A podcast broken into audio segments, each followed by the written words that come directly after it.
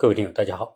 我们继续接着上一期的话题跟大家聊。当大家听完我们上面两期的节目之后，估计有很多听友会惊掉下巴，他会说实在听不下去了，因为你所说的这种美国的游戏规则和他们想象的是否完全不一样？美国的制度有那么不堪吗？有那么差吗？有烂到这个程度吗？其实，如果你听懂了我前面所聊的这两期节目，你就会发现。今天的美国所形成的这一整套的制度体系，并不是一天就有的，是在过去两百多年来逐步所形成、进化而来的。所有的公平和正义体现在哪里呢？体现在资本的获益增值和财富的越来越集中。今天我们看到美国为什么会撕裂，为什么贫富悬殊那么的严重，就是这一整套制度体系带来的结果。还记得上一届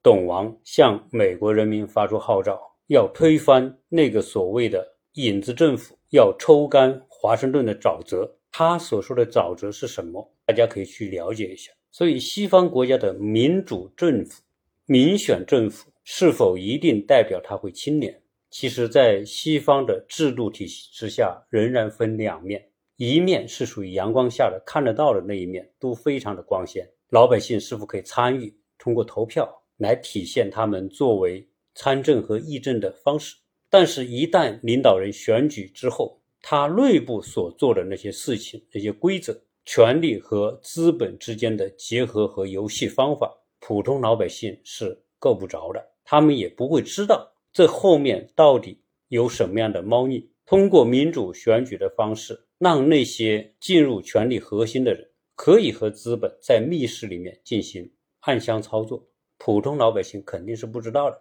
对于这一次的新冠疫情的爆发，其实所有的国家都是病毒的受害者。但是我们可以看到，有一些国家，包括美国在内，相当多的政客把锅甩给中国，栽赃给中国，竟然很多普通的美国老百姓会相信。对于这种眼界和思维能力的普通的选民而言，民主。对于这个国家到底是福还是祸，只有历史会给出真正的答案。从今天我们所看到的美国那么普遍的反制行为，可见普通民众的水平之低。这种选民的低水平，恰恰适合了美国的那一套游戏规则的需要。所以有人把美国的这套规则称为另外一种方式的愚民民主制度。这个“愚”是指愚公移山的“愚”。所以，美国这个社会的权力游戏规则，它具有相当的隐蔽性。我们都知道，美国是三权分立的制度。当你了解完上述的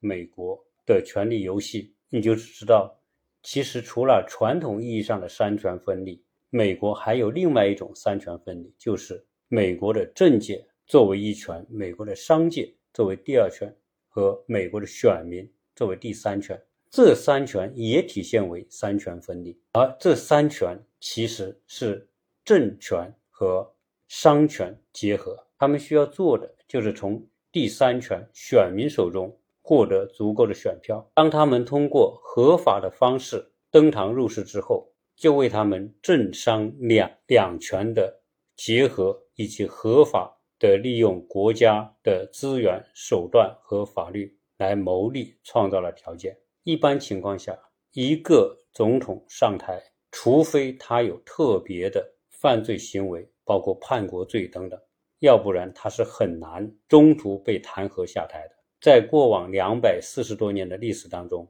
美国只有三位总统遭受过弹劾，真正因为弹劾下台的一个都没有。所以在这样的一种氛围之下，美国能否出现为民请命的政治家，大家就可想而知了。在过去的几年当中，大家会发现，美国这个社会越来越讲意识形态。共和党就攻击民主党是社会主义，是均贫富，是劫富济贫；而民主党对共和党的攻击，则是说他们是种族主义，是为少数的大资本服务的政党。其实今天这种情况，大家通过一些自媒体和视频都可以看得到。在今天，美国民主党所控制的那些州，确实有很多非常左的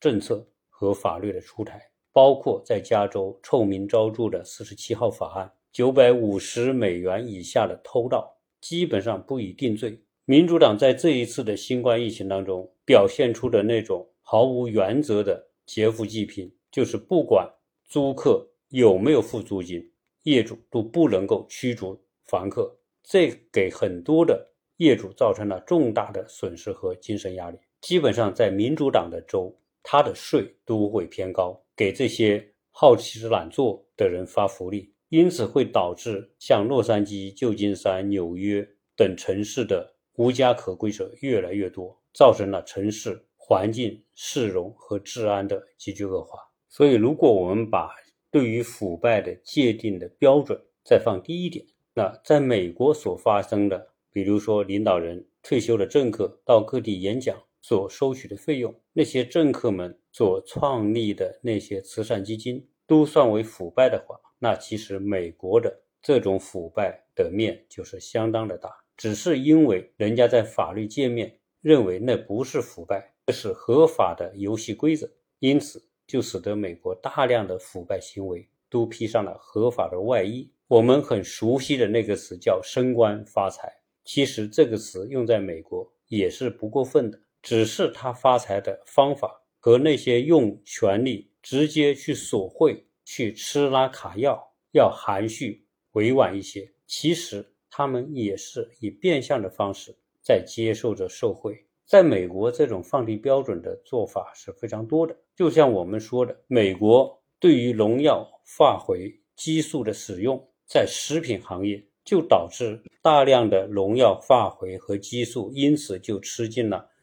民众的肚子里。但是，由于这些财团操纵美国立法机构所确立的。关于食物的化肥、农药和激素等相关的有害化学品的标准放得很低，因此你会看到进入美国超市的那巨量的食品，包括各种肉类，人家就说它是达到了国家的标准。所以标准是人定的，既然是人定的，就有可能被操纵。而在美国，这种操纵立法机构来将标准放低，本身就是一个合法的流程。你能说什么呢？当然，我们这里在说到美国的这种隐形腐败的同时，我们也会想到另外一种直接腐败。那会不会这种美国的隐形腐败会比有些国家的直接腐败的危害可能会小一点呢？其实我们想一想就知道，这种合法的腐败方式所带来的社会的负面作用和影响，可能比直接腐败要大得多。今天，美国大家对他说要用一点二万亿来重整美国的基建设施，其实是不能抱有太大希望的，因为这些投入控制在政府手里，政府给谁与不给谁，他们同样有一套潜规则。凡是这些为新的官员上台出力的金主们，他们的企业获得订单的机会肯定会要大一些。因为这种经济从某个角度来说就是一种循环嘛，你支持我竞选，让我上台，我一定会将更多的公共资源倾向于给你，让你这些金主赚更多的钱。你赚了更多的钱，你才会在后面的选举当中继续的支持我，然后我又会在上台之后用更多的资源来倾向于自己的那些真金主，这是一种摆脱不掉的循环。所以，美国的这种权力的潜规则，它的外表是民主的选举，这个对民众有很大的迷惑性。然后，政客们在财团的要求之下，通过了各种法律法规，又严重的扭曲市场，从而造成社会的空转和资源的浪费。这种浪费对这个国家和社会的危害，其实远远超过了资本垄断所所带来的获利。从前面所举的，在美国，你要买抗生素、消炎药，没有医生处方就不能买。其实，在中国来说，大量的人自己会根据情况来购买抗生素或者消炎药。对于一些小问题来说，其实不经过医生也是可以解决问题的。但是呢，但是美国的法律会以保护人民健康作为幌子来控制医疗体系的运转。它一定要经过那一整套的流程，看一个感冒或者一个小的发炎，要耽误很多的时间，要付出很高昂的医疗费用。从某个角度来说，它就是一种劳民伤财的模式。但是为了这种利益的分配，美国的法律就会将这种劳民伤财的医疗方式给它合法化，从而确保医药体系这些资本的。所以今天美国社会对于美国的健康医疗和保险以及看病贵、看病难，民众是毫无办法。所以在美国，很多人如果没有医疗保险，他们干脆很多病就不去找医生，基本上靠自己扛。或者靠自己锻炼身体，所以你看，美国人说喜欢运动锻炼，当然一方面确实有人喜欢运动，但是也有很多人运动是为了自己少得病或者不得病，从而减少去看医生的可能性。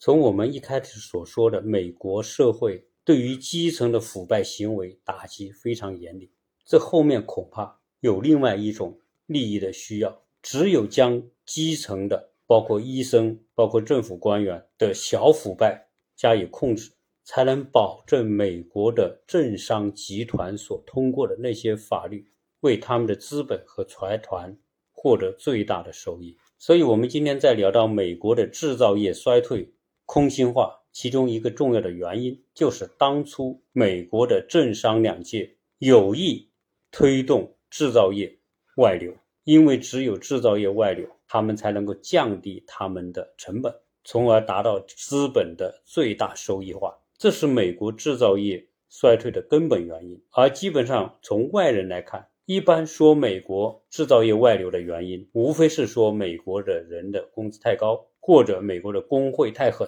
其实那些都只是美国制造业外流的次要原因，因为制造业在美国国内，它支出的成本。会远远高出于制造业迁到亚洲代加工的成本，所以制造业外流的根本动力是要降低成本。因此，我们才会知道美国的资本一手会抓着品牌，一手会抓着市场，唯独将可以降低成本的制造环节要放到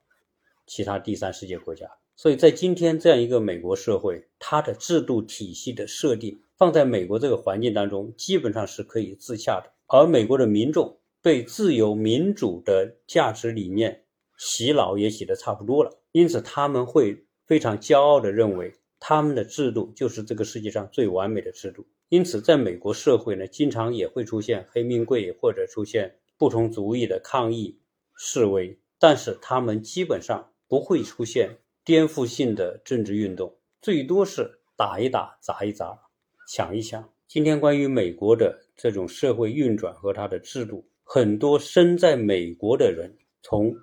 美国的华人到美国的白人政客，有很多人都已经意识到这个问题。但是作为一个结构性的问题，尽管有些人意识到美国的这一套制度体系，今天看来面上很民主、很自由，但是底下很腐败，将钱权交易。放在阳光下进行，因为法律是这么认可的。今天在美国这个社会，除了在高科技领域里面，我们可以看到它不断的有新的成果的出现，是因为美国的法律体系还没有开始介入到这些新的领域。大家要知道，美国后来的强大是因为战争的环境给它带来了从人力、人才、资本、技术的快速倾斜。和汇集，形成了美国在战后的不可一世的世界的影响力。但从战后一直到现在这八十多年来，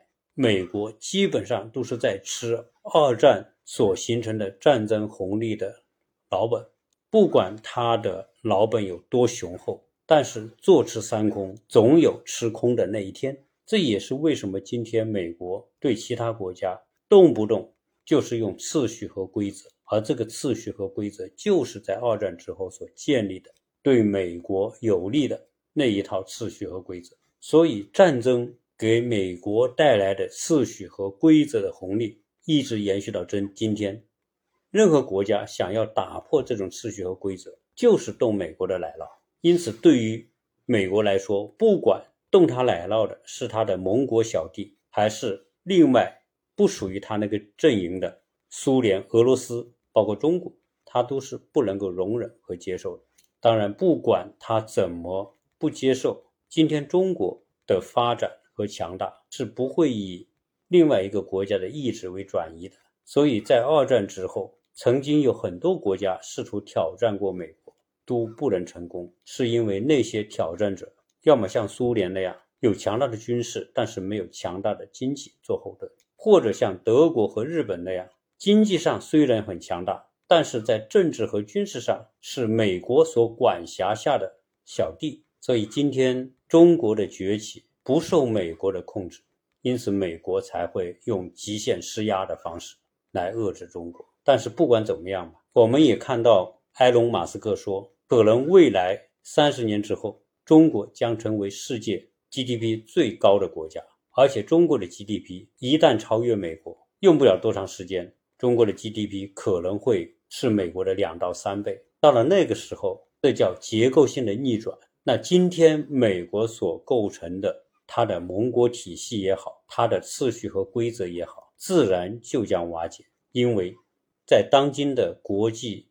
竞争舞台上，实力才是决胜的根本。这期节目的内容可能过于颠覆有一些人对美国的制度的认知，我也希望。通过不同的角度，大家来认识和了解美国。谢谢大家收听。